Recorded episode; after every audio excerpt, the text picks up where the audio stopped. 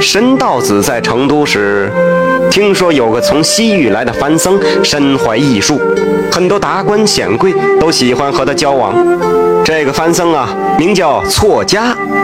曾有见过他的人说呀，错家咬破手指，将血涂在纸鸟身上，然后念动咒语，这纸鸟就能飞上天际。申道子知道这件事后，怀疑这个错家就是在徐州传授邪法的妖人。他有心前去收服他。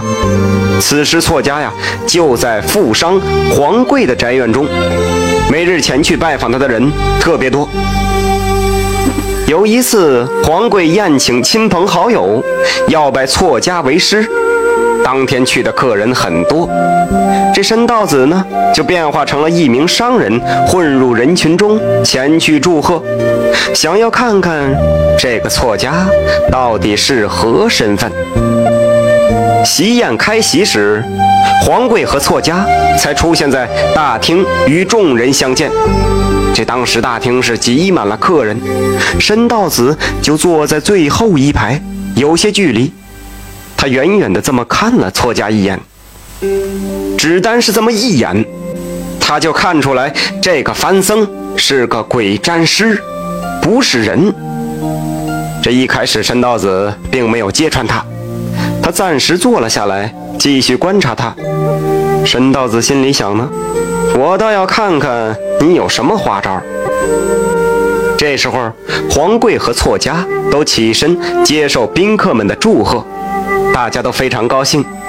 酒过三巡，有宾客就提议要让错家表演一些法术，让大家开一开眼界，助助酒兴。此言一出，众人是纷纷附和。错家闻言笑道：“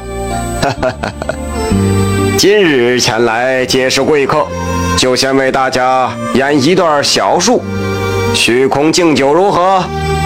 众人闻言都问道：“何为虚空敬酒啊？”错家是笑而不语。他缓慢地闭目打坐，不一会儿啊，就看见他前面的酒壶凭空飞了起来，为在场的众人宾客倒酒。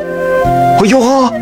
这众人见了，莫不称赞：“好厉害呀！这简直是比神仙还神呐！”神道子看得明明白白。他见错家打坐后，出离失身，为众人倒酒。暂时他没有说破。不一会儿，又有醉酒者大声起哄道：“哎，听闻法师有能让纸鸟飞上天的本领，何不一并施展一番，再为大家助助酒兴，如何呀？”众人闻言是纷纷附议。错家僧此时也有半醉，言道：“啊，这有何难呐？拿纸来。”黄贵就令下人取来纸，不一会儿叠出一只纸鹤。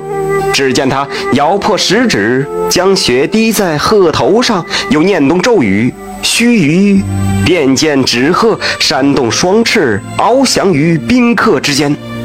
申道子见错家僧以血覆破在纸鹤中。计上心来，只见他褪去长袍，是往空中一扔，就将那纸鹤包裹住了。申道子收回长袍，转身出了府门。这错家僧见状是大惊，这鬼是由所阻啊！若是一破，将散尽，不复为鬼。他赶紧是出门追逐申道子而去，任由他尽显神通，但始终追不上申道子。申道子是逐渐将他引至大慈悲寺前，此时大悲寺寺众已在圆通方丈的带领下列了法阵，一时梵音漫天。错家见状大惊，意欲逃走。申道子顺手将法袍一扔，便网住了半空中的错家，将其拖至法阵之中，喝道：“鬼僧，你作恶多端！”今欲逃往何处啊？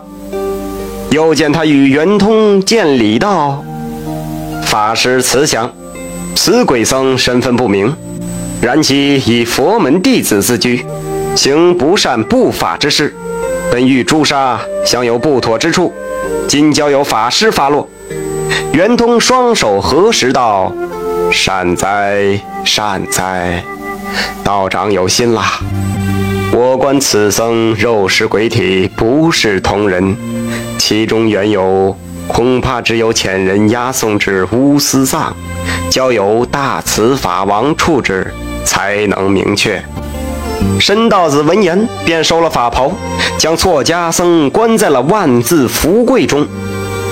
圆通又令人打扫了清洁寺院，与申道子彻夜密谈大道奥妙，一直是谈了三天三夜。四众方才见申道子与圆通拜别，腾云而去。感谢收听名城故事会，喜欢听故事的朋友，那就点个关注吧。